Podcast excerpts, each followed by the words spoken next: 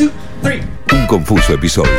Una mirada por el agujero del pantalón de Dios. ¿Qué está queriendo decir Dios? Miércoles de 20 a 22 por ICN La Patriada. Y eso es una falta de respeto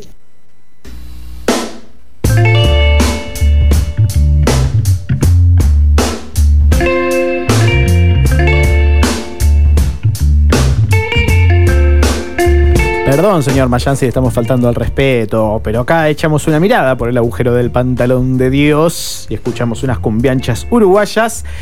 Pero, pero, pero, eh, este es un momento que no le quiero meter presión a Ley Orsaria. Sería que sé que está un poco nerviosa por esta situación. Muy nerviosa, me No, por las manos, favor. me suda el bozo, chiques, no, nada, se puede. nada de nervios ni depresión, pero eh, sí es algo que me súper interesa, que es analizar ficciones y ver un poco cómo, cómo nos fuimos criando con esas ficciones. Y hoy el turno de una, de una ficción más valorada de la República Argentina, Sí. amigo que sucedieron en televisión, que es Locas de Amor. Así que así abrimos esta sección que hemos sabido, eh, hemos llamado, digámosle así, eh, la TV que nos parió. La tele que nos parió y como hizo Lucas Pino, no elegí otra cortina para mi Está muy sección bien, nueva. no Así pasa que Eh, me manda frente. ¿Qué le pasa a esta vigilante? Me ¿Qué? puse la Loco, me distraigo dos segundos y me, Me come una pa- piña. me puse la gorra y acá estamos. Ah, está perfecto. Bueno, para quienes no la vieron esta Sí. serie, les cuento un poquito de qué se trataba. Dale. ¿sí? Eh, el tema es así. Primero que nada, elegí esta serie porque me pareció interesante el planteo de la serie. ¿sí? Sí. Es una serie que se estrenó en el 2004. Eh, justo un mes antes del estreno de esta serie, esta serie se estrenó en abril del 2004, eh, un mes antes había fallecido eh, Juan Castro, ¿sí? Mirá. Eh, y entonces había como toda una polémica, se instaló en la agenda de los medios la cuestión, obviamente, del acompañamiento terapéutico. Juan Castro, obviamente, tenía una adicción. eh, Pero bueno, estaba como muy en boga la- el tema del acompañamiento terapéutico y demás. Entonces había como mucha expectativa en el estreno de la serie. La serie trataba de tres mujeres, ¿sí? Que estaban saliendo de un neuropsiquiátrico con un proyecto de su psiquiatra, que estaba interpretado por Diego Peretti. Ahí va. Que la vida real es psicólogo. Sí, sí, sí. ¿sí? Eh, y estas tres mujeres estaban protagonizadas por las actrices, como bien dijimos, Leticia Brediche, que interpretaba a una bipolar. Eh, después estaba Soledad Villamil también, que tenía delirio místico. Y eh, estaba Julieta Díaz, que se ganó un Martín Fierro por su actuación, Sí. Que interpretaba una obsesiva compulsiva. Eh, la, la idea un poco de la serie era plantear cómo se insertaba la sociedad justamente las personas que tenían determinados problemas psiquiátricos y cómo era ese volver a empezar, ¿sí? Eh, un poco yo me centré en una escena que fue la que a mí me marcó. ¿sí? Eh, que tenía que ver con una situación que le pasa a Julieta Díaz, ¿sí? a esa actriz, eh, en donde se había empezado a relacionar con el verdulero de la cuadra, en donde estaban, eh, en el edificio en que estaban viviendo, ¿sí? Ese verdulero, sí, ¿Te puedo hacer una pregunta? por supuesto, Lucas Pino.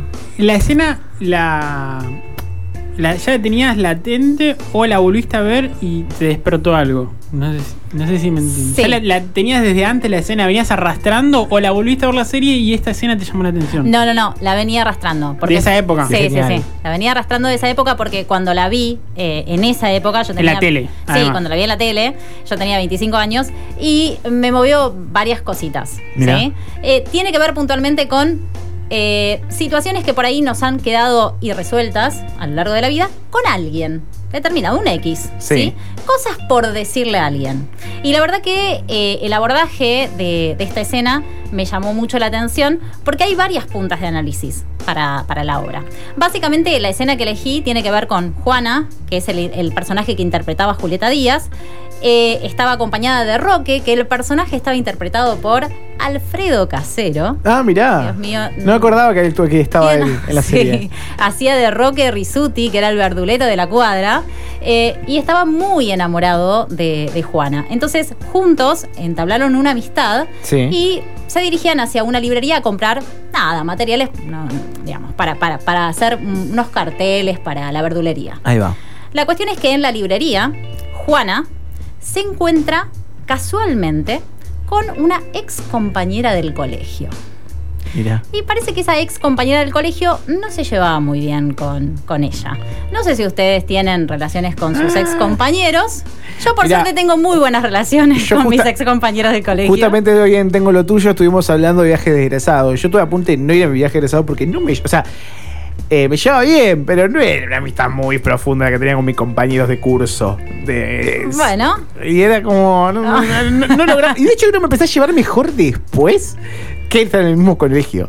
Eh, pero sí está, está bueno saber porque además es como otra vida. Sí. O sea, un- uno cuando sale del colegio aprende mucho. y- o sea, aprende en serio lo que Sale del tupper, sale del Claro, tupper, sale de ese básicamente. tupper y te empiezas a dar cuenta de, de actitudes y de cosas que, que pasaban en esa época, que, que capaz ya no te caben ni en pedo. Totalmente, sí. Y un poco me llamó la atención también, de, en ese momento cuando yo la había visto y, y ahora cuando la volví a ver de nuevo, eh, cómo se representan los vínculos, ¿no?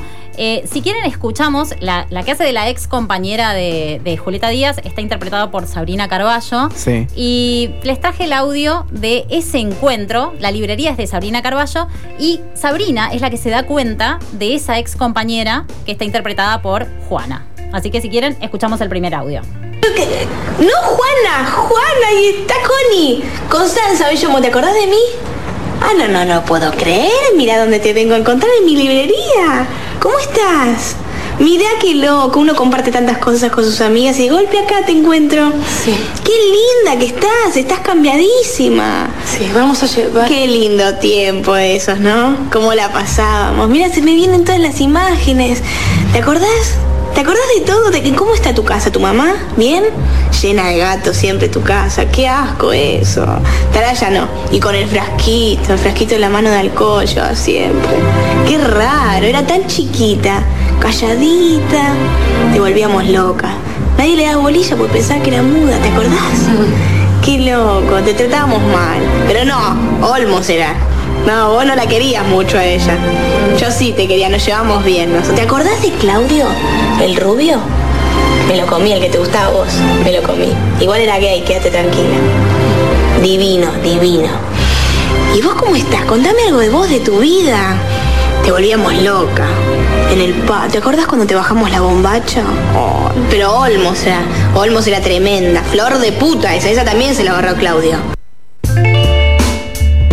¡Qué mujer del mal! Bueno. ¡Qué Nos desesperante! interpeló en cada comentario. se- Sí. que decía- le íbamos levantando la mano, ¿no? En un momento. Sí, sí, qué persona de mierda, básicamente. Bueno, sí, es, el audio es fuerte. Es ¿sí? fuerte, está buenísimo. Porque aparte también trata el tema del bullying. Sí. Que eh, en, en la época en donde nosotros nos criaron, eh, no estaba como muy instalado, o por lo menos nuestros viejos no tenían tanto registro, no estaba tan en boga el tema del bullying. Me No, parece como la palabra bullying no la escuché. Yo en el colegio no la escuché. Tal cual. Por eso me, me pareció como muy interesante el audio y además aparecen muchas cuestiones acá, que tiene que ver puntualmente con la rivalidad femenina. ¿sí? En, en la mayoría de las series eh, se instala como una cuestión de rivalidad femenina y esto tiene que ver con las representaciones también, con los estereotipos. Eh, por ejemplo, Luciana Pecker, nuestra queridísima Luciana Pecker, dice, la pica femenina es real. Pero no inocente. Los medios muestran las malas relaciones y no las buenas. Un hombre le es infiel a una mujer y se matan entre ellas. ¿sí? Claro. Est- Esta frase aparece en el libro de ella, Putita Golosa, y me pareció como súper relevante también porque, porque además a esto se le suma, si bien el programa intentaba como hacerle guiños a la cuestión de género que tampoco estaba tan instalado, ¿sí?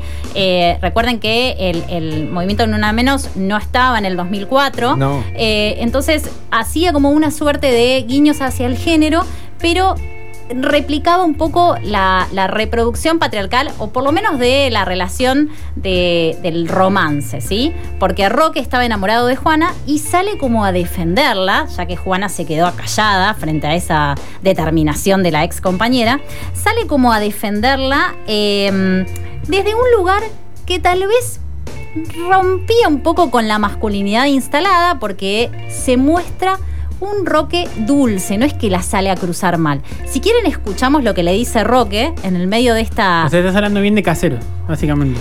Yo no lo puedo creer. Yo no esto. lo puedo creer. Sí, por favor, eh, quiero, este, quiero que quede registrado. Estoy hablando bien de casero, de la interpretación. En realidad, no puedo creerlo, pero realmente escuchemos a Roque. escuchemos a Roque en el segundo audio, por favor. Y la verdad que me parece una mujer bárbara. No creo que le puedas decir ahora muda porque canta. Canta como los dioses. Es una belleza. Eh, a mí me pone feliz y tengo la hija menor, la más chica, la cría más chica tiene sus ojos. No hay nada mejor que levantarse y verlas a las dos. Me regalo unas sonrisas a la mañana que me matan. Otra postura de lo que uno piensa, se- y lo- sobre todo no lo que uno piensa, sino lo que uno le surge. Porque yo escuchaba el, el audio anterior y tengo una gana de mandarla a la mierda, Sí. o hacerse boludo y escapar. De hecho, el personaje de Julieta Díaz hasta intenta decir, "Bueno, eh, vamos a llevar, Sí, y ella le vuelve a hablar de que se comió al que le gustaba a ella, ¿no? Sí. Que, que reincide en esa violencia. Y algo interesante también es que acá se vuelve otra vez a la cuestión del amor romántico, porque. Roque le inventa, antes de este audio, hay, otro, eh, hay otra escena también de Roque que le inventa que está casado con ella, que tiene tres hijas. Digo, hay como una situación de salvación a través del amor romántico que no deja de reproducir la cuestión patriarcal, básicamente. Eh, pero bueno, hay, algo que también es interesante de ver en la serie, que cuando Juana, interpelada por esta situación que realmente es muy incómoda, sale corriendo de la librería. Roque en la calle le empieza a decir, y le empieza a preguntar si no le quedaron cosas guardadas como para poder decirle a ella. ¿No tenés ganas de decirle algo? No sé si les pasó alguna vez, Sí. por lo menos a mí me ha pasado muchas veces. He tenido gente de mierda en mi vida, claramente. Como todo es. Y en el espejo he ensayado decirle un montón de cosas a esa gente de mierda. Sí, después las mejores, las Y la mejores. vida nunca eh, me la volví a cruzar. las mejores respuestas se nos ocurren 20 minutos después, ¿no? Totalmente. Bueno, pero creo que las redes vinieron un poco a, a saldar esa. Sí. ¿no? Porque gener- generalmente, voy- a generalizar. El, el que era choto o el que Sí. es choto en ese momento, después. Rara vez que- mejora, decís. Claro, Mm. como que no. por- aunque parece que va a tener una vida mejor que uno que está, lo está sufriendo, 5, 10 años después, lo ves y decís, bueno, me fue un poco mejor que a vos. La sí, sí, sí. Es esa cuestión de justicia poética que Por se ejemplo, hace. A mí se me viene también a la cabeza eh, el texto de Hernán Casiari y los cara deformes. Sí. ¿No? Que, que, bueno, que era todo lo contrario a esto, porque era eh, hacerse el boludo. ¿No? Claro. Me, me crucé a este. ¿Y qué pasó? Nos hicimos los boludos. Sí, lo sí. que hay que hacer. No hace falta volver hacia esa. Pero también en una posición también muy de, de- de evitar que es todo lo contrario, me parece que lo que plantea esta escena. Porque Sí. ahí el hacerse el boludo es que, que- que todo ese esquema que generó ese vínculo se mantenga como está. Totalmente. Lo que está proponiendo eh, eh, la serie, que me parece súper interesante, es como ahondar, como volver atrás eh, y, y de alguna manera solucionarlo, ¿no? Sí, y que no tiene que ver con la venganza. Esto es importante también, porque la serie no plantea, no plantea una cuestión de venganza, sino lo que le está planteando Roque a Juana, al personaje de Juana, es, che, pero si te quedaron cosas por decirle, vos también tenés derecho de, de rememorar viejas épocas. Claro. Y podés rememorarlas ahora, en tu actualidad. Así que Juana, como un volcán, empieza, y es muy interesante de ver, justamente eh, está en YouTube esta, este pedacito, digamos, de la serie, porque es muy interesante de ver en la actuación de Julieta Díaz cómo se le va transformando la cara. Es brillante realmente, y empieza como a hacer como un volcán en erupción. La cuestión es que Juana, interpelada por Roque y por esas preguntas que tiene Roque para hacerle, decide volver a la librería y decide decirle a, a la ex compañera algunas cositas. Si quieren, encanta. escuchamos el tercer audio. Escúchame, Connie Constanza y la concha de tu madre, ¿sabes qué? Yo sigo tan loca como siempre, como siempre estuve loca, como cuando vos y tus amigas se reían de mí, ¿sabes? Así de loca estoy. Eh, estoy atendiendo. Sí, sí, que te atienda, que te atienda bien tu marido, si está tan bueno, forra. Que seguramente te debe meter los cuernos por los cuatro costados, ¿sabes por qué? Porque siempre fuiste una descerebrada, siempre fuiste insoportable. El día que te operaste a ti tendrías que haberte operado también el cerebro, a ver si te ponías un par de neuronas, ¿sabes? Y metete tus, lib- tus librerías y, y todos tus compases y todas tus escuadras y todo, metételo bien en el orto. Porque yo tené cuidado conmigo, ¿eh? Tené cuidado conmigo, ¿eh? Porque voy a venir un día a agarrar un compás y te lo voy a... Pero no, como vos hacías con Olmos que me hacías un circulito atrás en la espalda. Voy a agarrar y te lo voy a clavar bien en el estómago. Y después voy a hacer palanca, hija de puta.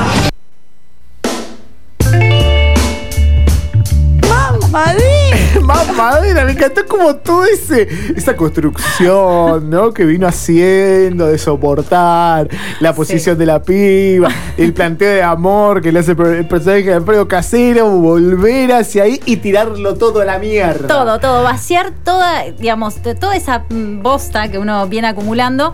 Eh, a ver, hay varias puntas de análisis. Yo elegí esta. Obviamente que se da entre dos mujeres, no se da entre un ex compañero y una mujer. ¿sí? Claro. Eh, también es importante poder registrarlo, digo, poder ir desarmando lo que uno ve, porque tiene que ver con estereotipos construidos y tiene que ver con relaciones de dos mujeres que se repiten en muchas series y la rivalidad instalada. Pero me pareció muy interesante el giro eh, en esta escena en particular, porque habla de la justicia como bandera más allá de estos estereotipos que están fijados en la televisión y me pareció muy, muy interesante poder abordarlos. Increíble, me encantó. Me encantó el aniversario. Además, eh, posta que.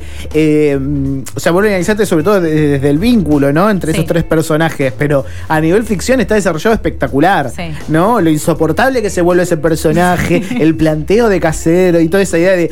También lo pienso desde la salud mental de ese personaje, ¿no? De volver atrás y no sé. Y sanar, o, o no sé. que- Cerrar la herida. Claro, cerrar la Sí. herida de una manera más madura. Y la chavera fue a cerrar la herida y dice, estoy más loca de lo que vos pensabas que estaba y me importa un carajo. Eso está buenísimo. Está buenísimo. ¿Y con qué cerramos a todo esto? ¿Qué nos vamos escuchando? Y bueno, a mí me gusta mucho, mucho, mucho de esta serie la cortina que tenía, obviamente, de un grosso como Gustavo Cerati, Tu locura.